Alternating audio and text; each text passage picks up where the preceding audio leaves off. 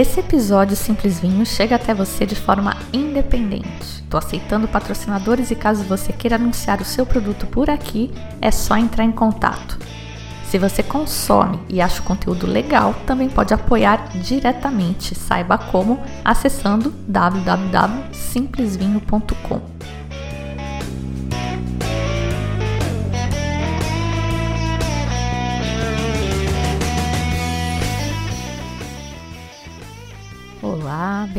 bem-vindos ao Simples Vinho, onde a gente desfruta toda a complexidade do vinho naquele bate-papo gostoso. E o bate-papo de hoje é sobre Uruguai, mas um Uruguai novo, um Uruguai que nem eu conheço. Achei que ia ser legal também ter uma outra pessoa mostrando não só uma outra visão de Uruguai, como um Uruguai moderno. Uma colega minha que acabou de voltar de lá, a gente ia fazer esse programa há algum tempo atrás, ela falou: Não, espera que eu tô indo e eu já volto com as novidades. E é nesse clima então de fronteira abrindo, verão chegando, férias escolares, esperança de que dessa vez a gente aprenda com o benchmark europeu, que eu trago esse episódio com dicas de Uruguai da Juliana para vocês. Um anúncio rapidinho só para a gente não perder o costume o desafio de engajamento valendo um episódio super especial sobre a Espanha. Tá quase, quase, quase. Deu uma turbinada aí. O João Rubens e o André Aleixo pegaram isso como um capricho, né? Um desafio pessoal. Mandaram para todo mundo, comentaram, enviaram. Só tá faltando a meta de salvamento. Estamos em 77 e a meta é 150 já ultrapassamos a marca de 50% da meta. Mas salvar, cada um pode fazer uma vez só, então o João e o André não conseguem bater a meta sozinhos. Se você não salvou, corre lá e salva, que a gente vai bater essa meta e vai ter um podcast caprichadíssimo do fundo do meu coração saindo em breve, muito breve.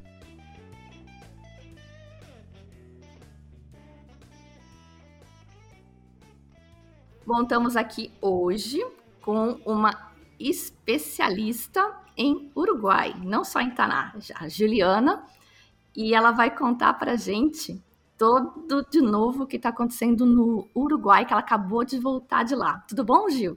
Oi, Fabi, tudo bom? É... Bom, acabei de voltar mesmo, acho que foi uma das quase primeiras a entrar no Uruguai, né? Voltei depois de dois anos com uma passagem na mão, praticamente. É, foi até interessante entrar no Uruguai assim de volta. Antes a gente passava super rapidinho na fronteira e tudo, e dessa vez eu cheguei, tive que esperar passar por todo aquele processo de mostrar as coisas. Mas estava bem ansiosa para voltar. Foi muito bom poder voltar. Que delícia a gente poder começar a viajar. Mas então, a Gil, ela tem um perfil no Instagram que chama Insta Taná. Aí a gente acha que ela só fala de Taná, mas ela fala de tudo que é do Uruguai. Mas conta pra gente, Gil, como é que começou essa relação de amor com o Uruguai e com o Taná?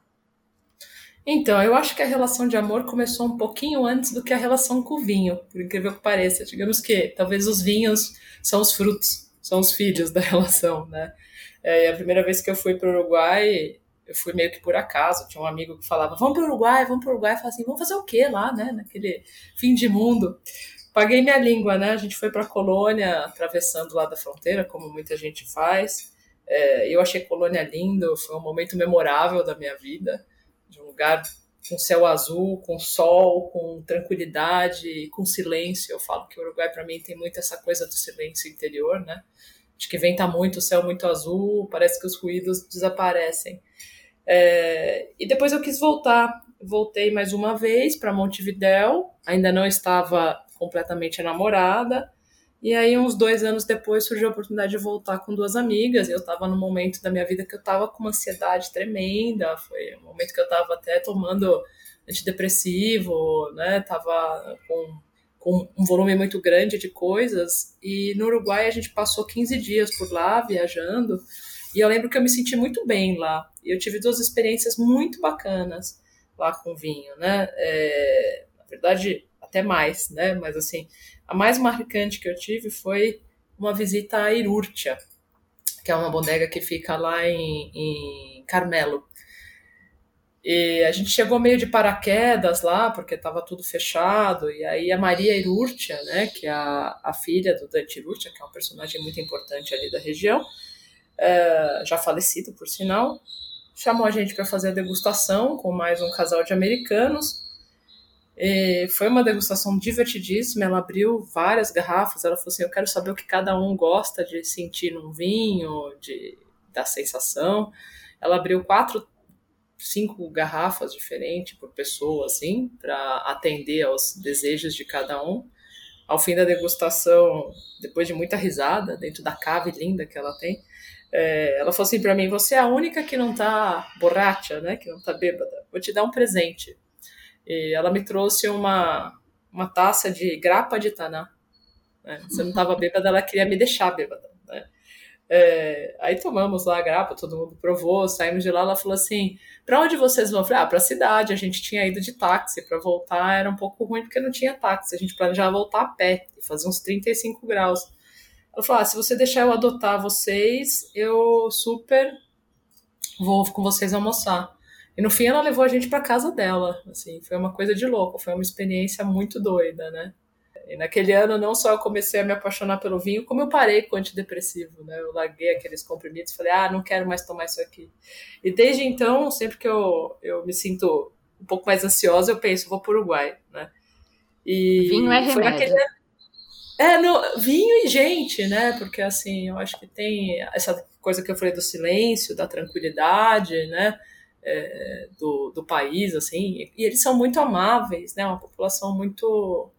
É, eles são simples, sabe? Tem uma coisa muito humilde no, no Uruguai, né? Que, que me encanta, né?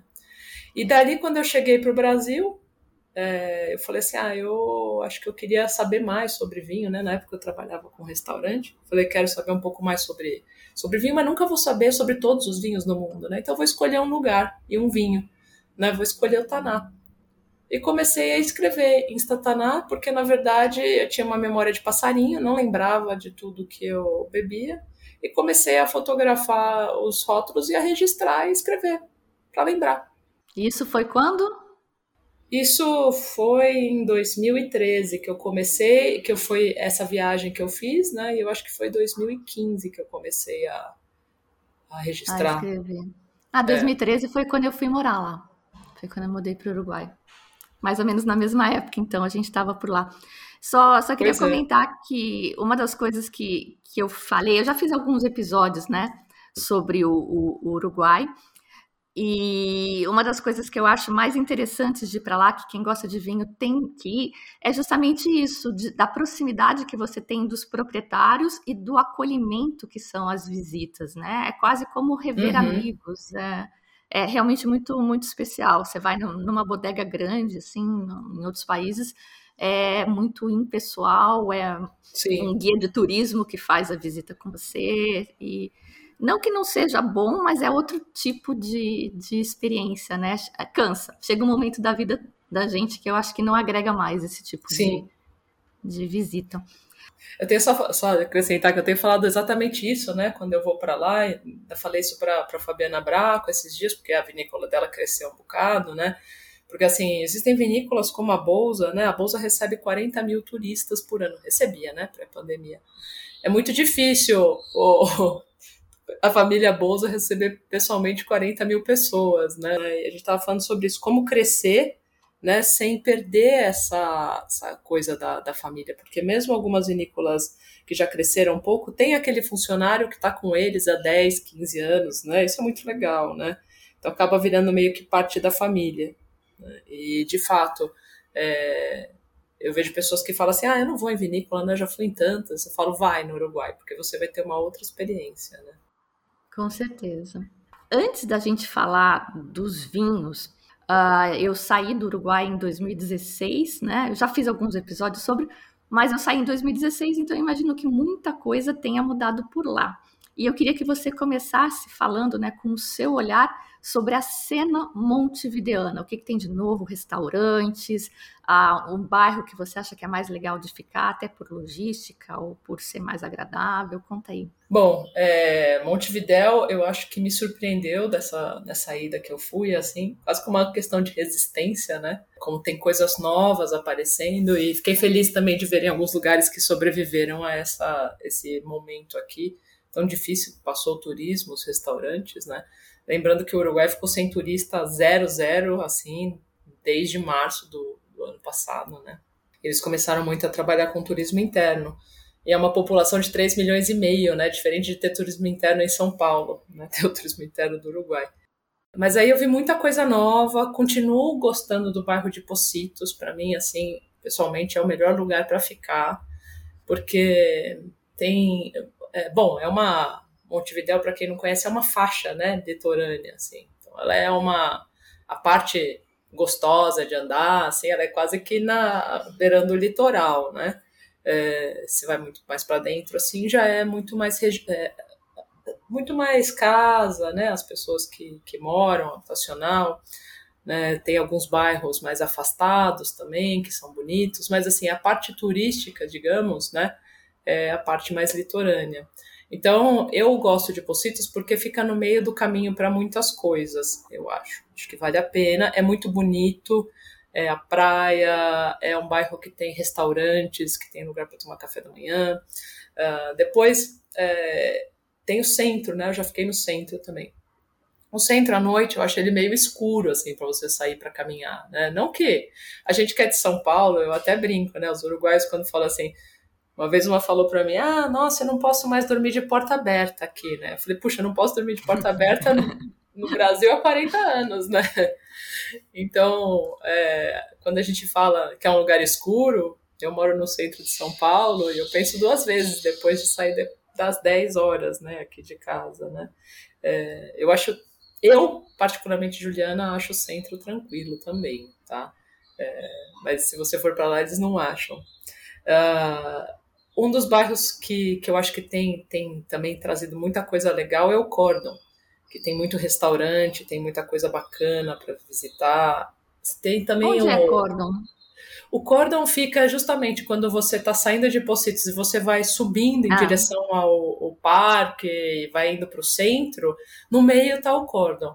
É que do lado do Cordon tem o bairro Sul, que o bairro Sul é, seria o bairro uhum. mais, né, é, sei lá, seria moderninho, meio é, mas hippie. O Cordon, o Cordon, o bairro Sul, ele tem uma coisa meio o bairro mais perigoso, sei lá, mas sim, né? É aquilo que eu te falei, perigoso para quem mora na Bela Vista, né? Eu acho super de boa.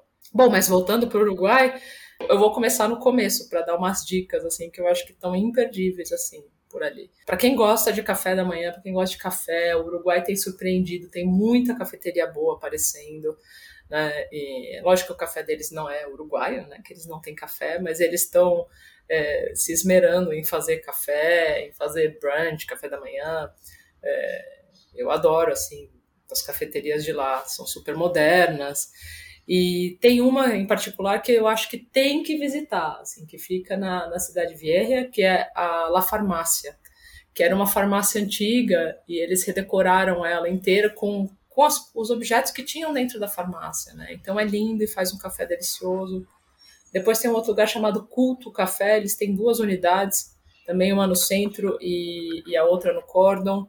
É, também um lugar super moderninho, o pessoal leva computador para lá trabalhar, você fala, meu, tô numa cidade grande mesmo. É, depois tem o, o Escamurza, é uma livraria, linda também, porque Montevideo tem muita livraria, e no fundo eles têm um café que serve brunch, serve almoço, fantástico. Tem um lugar chamado Atorrante também, que está fazendo um trabalho muito legal, os lugares são lindos. Depois tem um lugar que, que funciona de quinta a domingo, que é de uma amiga minha, essa eu tenho que Oi. falar, porque assim é imperdível, é da Luciana, chama Latina de Chila. Ela morou aqui no Brasil, eu conheci ela aqui, ela trabalhava para o restaurante Jacarandá. E ela trabalhou na cozinha do La Rueja há muitos anos, né? Ela era chefe da cozinha de produção do La Rueja. Então é aquela cozinha de José Inácio, com, com, com muito verde, com muita coisa fresca, orgânico, né? É, esses lugares novos que estão aparecendo, assim, eu, eu sinto que é, eu estou falando da tenda, né, já existia, mas alguns lugares pequenininhos ganharam força, né, durante a, a pandemia, né, porque quem era muito grande sofreu, mas os pequenininhos borbulharam, né, e eu fico muito feliz de ver lugares como esse resistindo e, e crescendo. Né. E outros lugares que eu gosto, né, você falou de, de lugares que eu posso indicar, então vou aproveitar, porque assim, muita gente me pergunta, muita gente me, me escreve no Instagram, né? Meio que faz um roteirinho para mim, diz que é legal de visitar. E eu, eu super curto, assim. Tem gente que fala, você devia seguir, você devia cobrar, mas eu, eu gosto porque eu falo assim, ah, isso fomenta esses lugares bons ficarem abertos para quando eu for lá poder voltar, né? E também das pessoas terem uma boa impressão, sabe? Porque quando a gente vai como turista, às vezes a gente vai parar nos lugares que, putz, nada a ver, né? Paga uhum. caro Caça Exato, come mal, né? E o pessoal fala, ah, me fala de uma parrilha. Eu falo, gente, eu não vou em parrilha.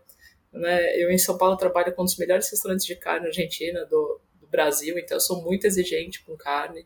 O Uruguai tem boas carnes, é, mas assim, eu não vou lá para comer carne, eu vou lá para comer bem, né? E para ver o que, que tem de novo. É, às vezes as parrilhas não têm grandes acompanhamentos. Tem uma boa carne, mas vem com uma salada, né? Uma salada xixelenta com duas fatias de tomate, né? Então eu gosto muito dos restaurantes que têm surgido, né? E, assim, tem uns que sobreviveram também, que acho que você já conhece, que é o Jacinto, da Lucia Soria, né? É, tem o Estreito, que é muito bom, que também sobreviveu, tem é, o Café Mistério, então assim, tem bastante coisa que, que aguentou esse período. Tem um outro que aguentou, mas esses são menos conhecidos, que eu adoro, que eu falo para todo mundo colocar na agendinha. Um é o chamado Demorandonga. O nome é complicado. Demorandonga quer dizer meio tipo uma bagunça, né? E é uma das melhores experiências gastronômicas de Montevidéu. Você senta no balcão, você petisca, são pratinhos, é uma delícia. É, tem um restaurante de peixes em Montevidéu e frutos do mar chamado Esmercá, que é fantástico. É, tem um lugar chamado República Rostisserie, que faz pratos clássicos né, da, da panaderia do Uruguai. Eles fazem a torta pascualina, né, que é um clássico, só que eles fazem. E eles gostam de doce lá, né? Eu notava que a, a pastelaria lá é Nossa, é, é uma delícia. Pastisserie, Passerie, né? Mas esse é salgado, hein? A República Rotisserie é salgada. Tem doce também, tem os alfajores ah. caseiros e tudo, mas ele faz essa torta que é uma torta de espinafre com ovo no meio, só que eles fazem com uma massa folhada bem fininha e um ovo de gema mole no meio. Então quando você corta a torta, ela vem derretendo. Uma coisa de louco. E depois tem os wine bars, assim, que teve muitos que abriram nos últimos anos, né? É, não sei se você chegou a pegar um, algum wine bar por lá. Eu sou da época que o Boca Negra era novidade. Pois é, Boca Negra não existe mais, mulher. Eles fecharam, eles abriram duas unidades e fecharam, e fecharam antes mesmo da pandemia. Mas assim, sobrevive ali no perto do mercado do Porto, o Montevideo Wine Experience.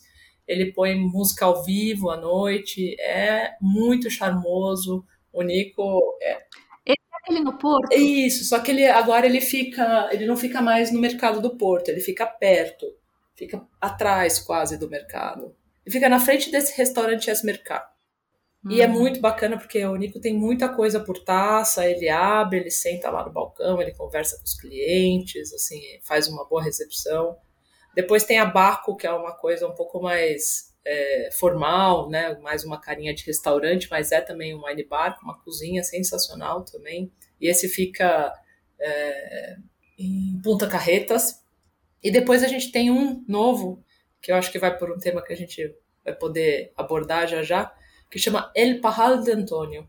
E o El Parral de Antônio é um wine bar de vinhos de baixa intervenção e pequenos produtores artesanais, que é uma novidade no Uruguai. Olha que interessante é. isso, hein?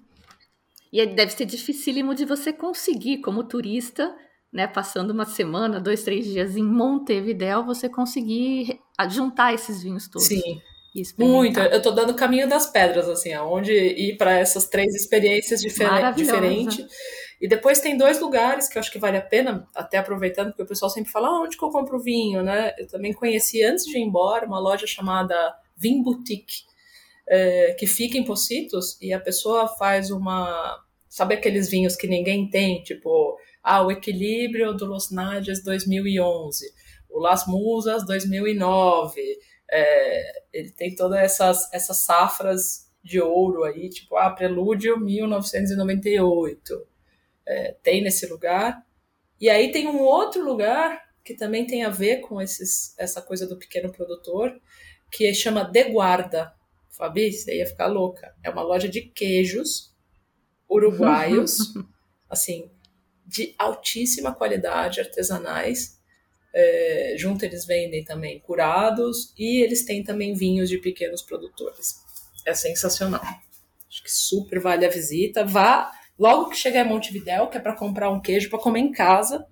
Para comer em casa não, para comer no hotel, porque levar queijo na mala é um desafio, né? É, você nunca sabe se vai pegar um fiscal chateado com a vida que vai tomar Pois é, fora, além disso, o cheiro de queijo que ficou minha mala, viu? Tô até hoje tentando tirar o cheiro do queijo. Mas sensacional, Ju. Um monte de coisa que eu não conhecia e muita mudança na cena. E imagino que isso seja verdade também na parte dos vinhos, né? E eu noto que você uhum. gosta muito dessa coisa de, de baixa intervenção. E tem uma história muito engraçada que a, uma das últimas visitas que eu fiz com a escola, aí, eu estudei no Gato Dumas, foi no Vinhedo de los Ventos. E na época uh, ninguém falava em vinho sem intervenção e o, o Pablo estava é, fazendo aquele primeiro taná dele que tem uma mão no rótulo, uhum. esqueci o nome. O Anárquia. Anárquia, bien. E ele falou que estava sem sulfito, e eu lembro dos professores um olhando para a cara do outro, sabe aquele olharzinho assim, nossa, que criatura louca, vai sair uma enhaca disso. E eu estava lá também, né? Era um, um, lugar pequeno, ninguém falava disso, eu não conhecia isso. E quando eu cheguei no Brasil, uhum. tava o boom de naturebices, né? Todo mundo falando disso. Sim. Então, para mim, foi, foi um pouco chocante. E aqui eu acho que é muito usado, não por todo mundo, claro, né? mas eu vejo muita gente usando como ferramenta de marketing, isso me incomoda. E eu acabei descobrindo que no Uruguai muita gente está fazendo isso, o, o, próprio Pablo, na época, é, por gosto, sabe? Na Argentina eu também sinto que eles fazem por gosto, sem estar tá presos a não intervir nada, simplesmente tentando conseguir o, o melhor e sem vender isso como, como diferencial. Eu adoro. Mas é, eu queria que você contasse então para gente o que, que tem de novo com foco nessa linha não interven menos intervencionista. Olha, tem muita coisa é, saindo, assim, começando, sabe? Acho que é um, é um começo de um movimento, né? É, isso que você falou, né, de que há tempos atrás parecia loucura, e não é tanto tempo, né? Porque a gente está falando do quê? De cinco não. anos atrás, né? Uhum. E a uhum. gente olha para o mercado de vinho hoje no Uruguai, o quanto isso está mudando, e a gente, lógico que eu vou te falar de alguns produtores que são, é, digamos, uh, desbravadores dessa terra, né? É, eu acho que a gente pode pensar que o futuro vai trazer muita coisa boa, mais do que já tem. Agora sim, é lógico que essa coisa do, do Uruguai de produzir, a gente quando fala de vinho natural, né, ou de vinho de baixa intervenção, naturebas, né, acho que o termo naturebas veio até porque nem sempre é possível ser 100% natural, né, ou ser orgânico, então você consegue intervir menos, mas não tem uma vinha completamente orgânica, né, é, aonde que a gente pode ser é, mais, mais livre no nosso vinho, deixar ele um pouco mais vivo, né, e quando a gente teve no Uruguai há três anos atrás, eu e a Ana Lu Torres, né, do Jardim dos Vinhos, é, a gente sentiu uma resistência muito grande de alguns produtores que traziam muito essa ideia de que no Uruguai não é possível se fazer vinho orgânico, que eles têm um problema de excesso de chuva, é um, uma terra muito fértil, né? E terra fértil é, traz também às vezes muito traz grama, traz formiga, traz outros tantos problemas que eles não conseguem muito contornar atualmente com a questão do vinho orgânico, né? É, então, assim, hoje, por exemplo, são pouquíssimos produtores de orgânico e de vinhos orgânicos no Uruguai. Uh, mas o que eu achei muito bacana é que naquele momento também tinha tido a Naturebas aqui no Brasil E veio para cá um rapaz que na época trabalhava com a Varela Zarrans, que é o Santiago de Gaspar. Ele também tinha feito, é, naquele momento, um vinho pela Varela Zarrans sem sulfito. Né? É, foi quando eu conheci ele. Né? A gente conversou, batemos um papo, ele me mostrou o vinho e aí ele voltou para o Uruguai. Um ano depois, eu fico sabendo que ele saiu da Varela e começa a produzir seu próprio vinho. Ele e mais dois amigos, eles fazem um vinho com um codinome de Projeto Nacal, né, que são propostas de vinho de realmente de baixa intervenção. Né? Eles começaram a procurar vinhedos, eles trabalharam com vinhedos abandonados, então que estavam há algum tempo já sem ser tratado. Né? Não são vinhas orgânicas, mas são vinhas que estão é, sem um uso constante de herbicida há algum tempo, por exemplo. Porque para você ser considerado orgânico, você já tem que ter um bom, alguns bons anos né, sem o uso de herbicida. É, e aí eles começaram a fazer o primeiro ano, 2020, que foi um ano espetacular no Uruguai, foi uma das melhores safras históricas. Né? É, eles fizeram alguns vinhos de, de baixa intervenção. É, na época eles fizeram três tintos e três pet nuts. Quem tinha feito pet nut até o momento no, no Uruguai era o Falabrino, com Miedo de los Vientos, né? E no ano seguinte surgiu esse e começou a surgir mais um monte de coisa bacana, assim, meio que simultâneo, né? É, haviam outros projetos também, né? É que o projeto Nacal foi o primeiro inteiramente uh, com essa pegada de vinho de baixa intervenção.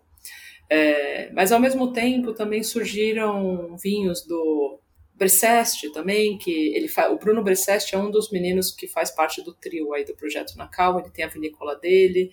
É, o Monte Tascanini lançou um vinho chamado Crudo, que é uma vinícola já mais tradicional, né, mas é, trouxe também um vinho de baixa intervenção. A Dardanelli fez um vinho de baixa intervenção.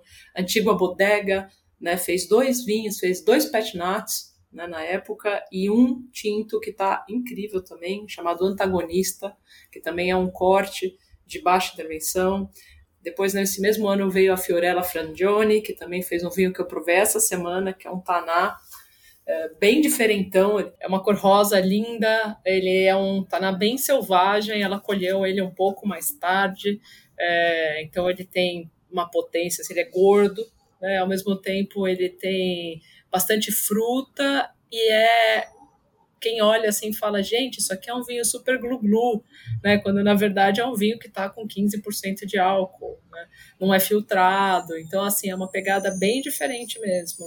Acho que vale a pena provar também. E ela já está fazendo umas coisas novas, assim.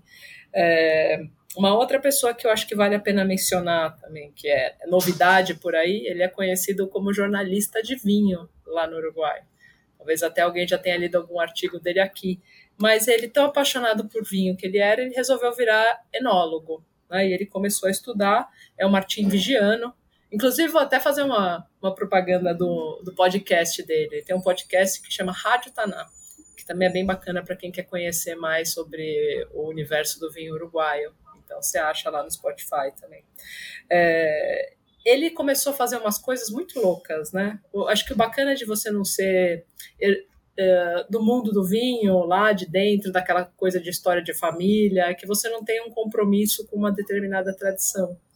Verdade. E ele experimenta muito. Então ele fez. Eu lembro que o primeiro Tinarra que eu vi foi dele. Ele fez um Taná de ânfora. Depois ele fez um laranja de albarinho. Que eu quero. Que você tá querendo. Onde eu consigo esse vinho? Se tudo der certo. Laranja eu quero. Se tudo, tudo der certo, a gente vai conseguir aqui. E olha que tem mais laranja, você falou também. É, eu estou até falando do Martim Vigiano quando se for de mais laranja, né? O Martim ele, ele também trabalha para uma outra vinícola chamada Cerro del Toro, né? Onde ele faz algumas coisas que são mais consensuais, né? De uma forma mais convencional de fazer vinho. Mas voltando para o laranja que você falou, você já uhum. ouviu falar da bodega José Inácio, bodega oceânica José Inácio? Sim. Então, que está lá naquele lugar lindo e maravilhoso, eles também fizeram uhum. um laranja lindo e maravilhoso também. É, também fizeram laranja de albarinho, né, que é uma uva que está explodindo Olha só, que modernos esses uruguaios. Pois é, você vê que albarinho tem até espumante de albarinho no Uruguai. A Mataorro tem um espumante de albarinho. Deu muito certo o Alvarinho aí, né? Deu. Aí não, lá. É, aqui no, no coração uruguaio, né? Isso. Não deu muito certo. Acho que o Alvarinho tá, tá ganhando. É, se adaptou muito bem né, ao Uruguai e ao paladar do uruguaio também, que não é o grande apaixonado por vinhos brancos, né? Vinho branco. Mas ele vem crescendo, ele vem ganhando muito espaço, inclusive também na, na exportação, né? As pessoas estão procurando alvarinho. Do outro lado, só para a gente fechar, eu acho que essa coisa das novidades do mundo do vinho, né? Que nem só de vinhos naturais vivem, né? É, eu acho que vale a pena a gente mencionar que até algumas vinícolas uh, de vinificação convencional têm também apostado em fazer coisas diferentes, né?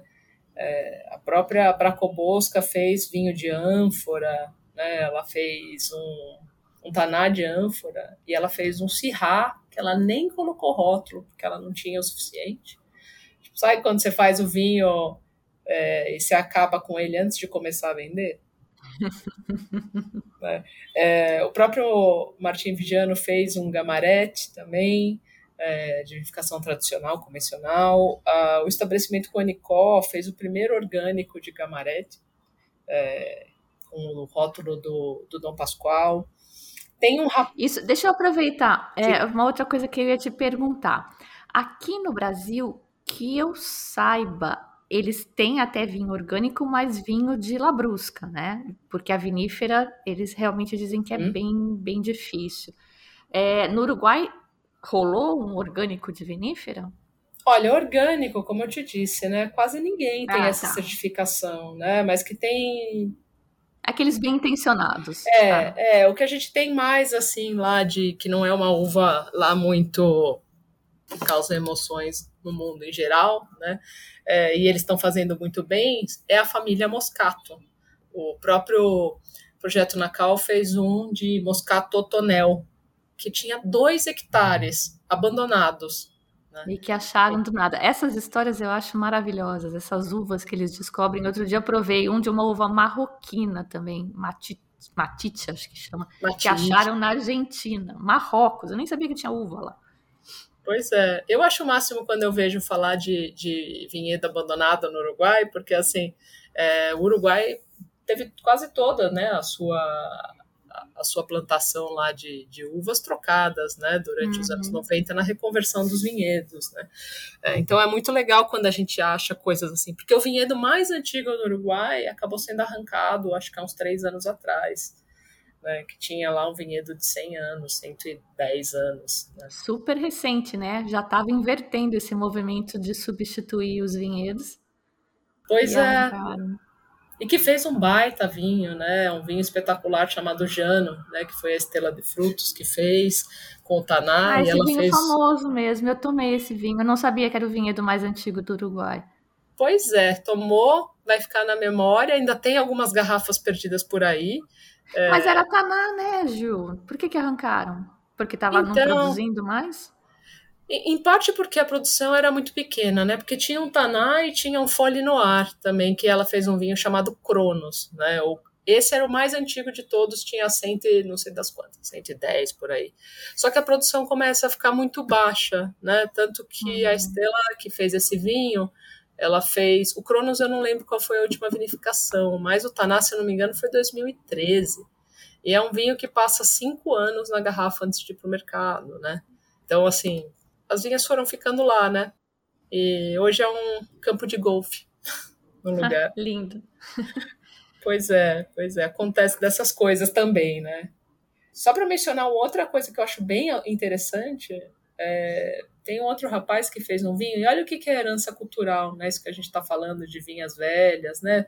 Também tem a herança do, dos, dos antigos produtores. Tem um rapaz chamado Gerardo Nabuni, e ele faz um soleira de Sauvignon Blanc. Ah, eu tomei esse vinho, ele trouxe aqui numa Wine South America, acho que em 2019. Exato. No, como que era o nome do evento? Era o Tanatur. Meu, esse vinho é sensacional. Você tomou ele, você, você conhece, né, Fabio? Acho que os vinhos de sobremesa é diferente, Uruguai, né? É, é a, a, coisa da criatividade, eu gosto bastante também. É, então, o que a gente fala em, em orgânico, né, em pequenos produtores e, e, vinificação natural, mas assim, um pouco de voltar às origens, né? a forma como se fazia vinho antigamente, como é o caso do Petnat, né? Uh, a gente tem um cara aí fazendo um soleira, é praticamente um râncio, né? Como se chamam na Espanha. O cara tá aí vinificando uma coisa que, que quase ninguém tem. Conta pro pessoal como é que é o vinho. Vamos ver se é do jeito que eu lembro. Nossa, ele tem uma cor marrom, né? Que é impressionante. É, é como é um Sauvignon Blanc, ele conservou bastante a acidez do vinho, mesmo com toda a oxidação, né? Ele faz, porque assim, ele chama de, de soleira, mas o método é um pouco diferente, é aquele método de deixar no sol mesmo, porque uhum. a soleira tem aquela coisa de transferindo de barrica para barrica tal. Mas os antigos, né, faziam esse método rancio, deixando oxidar na luz, no solzão mesmo, né? E é o que ele faz, ele deixa no teto lá da vinícola. Então ele tem uma coisa, uma coisa que lembra figo, seco, né? É, ao mesmo tempo ele tem uma acidez gostosa, ele tem refrescância, apesar de ser um vinho gordo na boca. É um vinho que vale muito a pena experimentar e é muito difícil de achar. Tem nesse, se eu não me engano, eu vi nesse lugar que eu te falei, o El Parral, mas acho que foi o único lugar que eu. E, e Gil, a gente começou falando da, da minha experiência de, de naturebas aí com o vinhedo de Los Vientos e a gente está vendo agora a etiquetas Pablo Falabrino e Vinhedo de Los Ventos parece que, que sumiu. Sumiu mesmo? O que aconteceu? Como é que é isso? não, não sumiu. É, Pablo Falabrino agora tem a sua própria marca, né? E hoje a Vinhedo de Los Ventos, quem está tocando é a Mariana Ceruti, né? É, que sempre teve na envolvida, inclusive era pessoa do comercial, todo mundo conhece aqui é, no Brasil, responsável pela Vinha dos Vientos, e ela está fazendo vinho é, com outros enólogos, e em breve, pelo menos lá no Uruguai, vai sair um Sauvignon Blanc, pela Vinha dos Vientos, que está um espetáculo que eu pude provar. É, são poucas garrafas, assim, é uma tiragem pequena, então eu não acho que vai chegar ao Brasil por enquanto, mas assim, já dá para notar que o futuro da Vinha dos Ventos é promissor na mão das Mariana, da Mariana. Ah, certeza. E Natureba também, esse Sauvignon Blanc? Sim, Natureba, baixa intervenção. Todo o, o intervenção. estilo. Total. Uhum. Essa era uma outra coisa que eu ia te perguntar. Se você já tiver dado todas as dicas de novidades, eu passo para a próxima pergunta. Senão, eu espero. Quietinha. Não, acho que Bom, se eu for falar mais novidade, eu acho que é uma coisa que vale a pena falar para quem está indo passear para lá são das hospedagens em vinícolas, né? Porque a gente tinha pisorno antigamente. Nem, né? nem quando eu estava aí não tinha pisorno. Eles estavam pensando em fazer, eu nem conheço. Agora tem bastante? Então, agora tem a, a inaugurou a hospedagem. A Campo Tinto já tinha há algum tempo, né? Que eu acho muito bonita, que vale a pena também lá na região de Carmelo tá essa experiência de estar tá em Carmelo, numa vinícola, de, de poder é, circular pela região, sem precisar ficar tão longe, né? E quem inaugurou agora também foi a Fabiana da Braco Bosca. Ela, ela inaugurou duas cabanas no meio dos vinhedos, né? Que estão sensacionais de ficar. É, eu pude ficar lá esse fim de semana, achei uma delícia. É legal para poder conhecer as regiões. E tem outras vinícolas também que, na verdade, elas estão sendo construídas junto com essa coisa de hospedagem, de hotelaria. Aí tem uns projetos vale cinematográficos que a gente não vai falar muito, mas todo mundo conhece, uhum. né? Uma Exato. coisa que eu lembrei também que tem lá na, em Carmelo, agora vai ser difícil de eu lembrar o nome deles, mas é tipo uma quitandinha, eles têm um armazenzinho. A esposa do cara, ela é a Murrica. Ela é parente do Murrica. E, gente, como é que eles chamam? Eles têm também uma, uma cabana no meio dos vinhedos e você visita. Eles não são grandes, eles fazem vinhos. Estavam uhum. começando aí quando, quando eu fui conhecer. Caramba. Olha, essa é uma boa dica, porque eu não conheço essa, vou te falar.